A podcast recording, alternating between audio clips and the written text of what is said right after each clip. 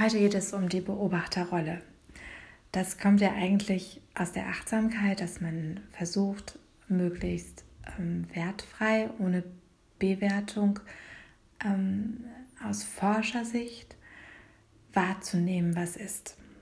Und ähm, ich glaube, dass Achtsamkeit da auch wirklich ein ganz, ganz tolles Mittel ist, wie man diese Beobachterrolle schulen kann. Ich glaube, dass Meditation da wirklich helfen kann, ähm, sich immer mehr äh, dieser Beobachterrolle, die man in sich trägt, auch bewusst zu werden und zu merken, es sind wirklich einfach Gedanken und Gefühle, die immer wieder aufplöppen und dann wieder verschwinden und dann kommen neue oder es kommen alte nochmal wieder.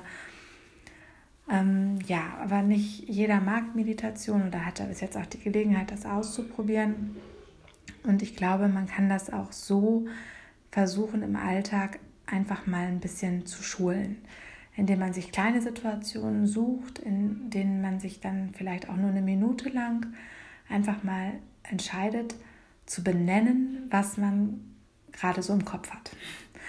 Also ich gebe mal ein Beispiel, dass man zum Beispiel sagt, ah, ein Gedanke, ah, ein Impuls, ah, ein Gefühl, und dann kann man das auch vielleicht noch mal so ein bisschen differenzierter machen und kann dann sagen, im zweiten Schritt ein angenehmes Gefühl oder ein unangenehmes Gefühl oder ein angenehmer Gedanke oder ein unangenehmer Gedanke.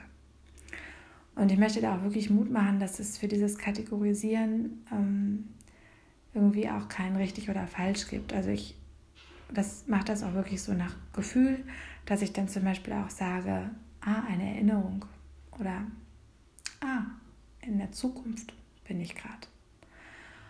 Und ich finde, das ist eine schöne Methode, um auch so ein bisschen Abstand zu der Situation zu gewinnen, in der man gerade ist, wenn es anders nicht möglich ist.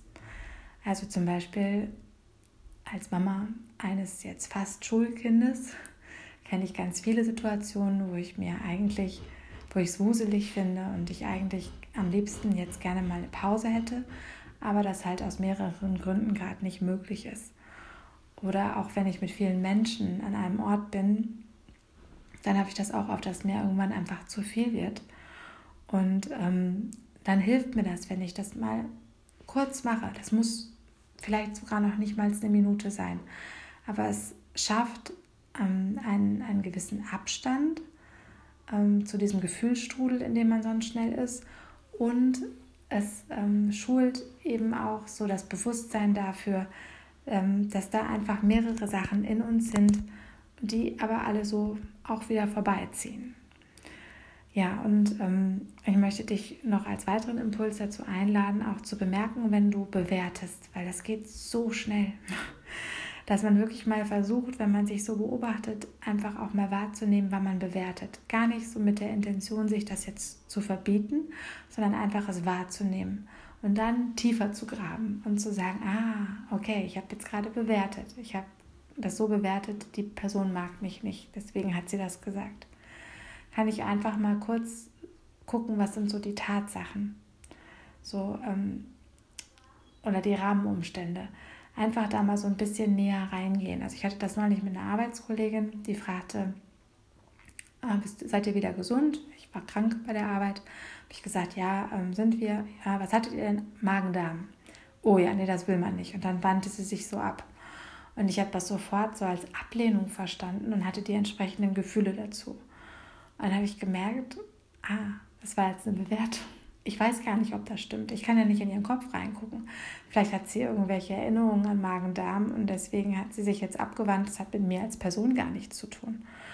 Und dann habe ich, ich weiß es jetzt nicht mehr so im Detail, aber dann habe ich so geguckt, was, was so an Tatsachen da war, die dafür sprachen, dass sie das negativ gemeint hat und habe so ein bisschen auch geguckt, so was, was waren vorher für Tatsachen, was waren für Gefühle bei mir. Und dann habe ich gemerkt, das war ein Gespräch und wir waren eigentlich ziemlich verbunden. Und im Endeffekt kam ich zu dem, zu dem Fazit, dass ich gar, eigentlich gar nicht davon ausgehen kann, dass es eine Abwertung war.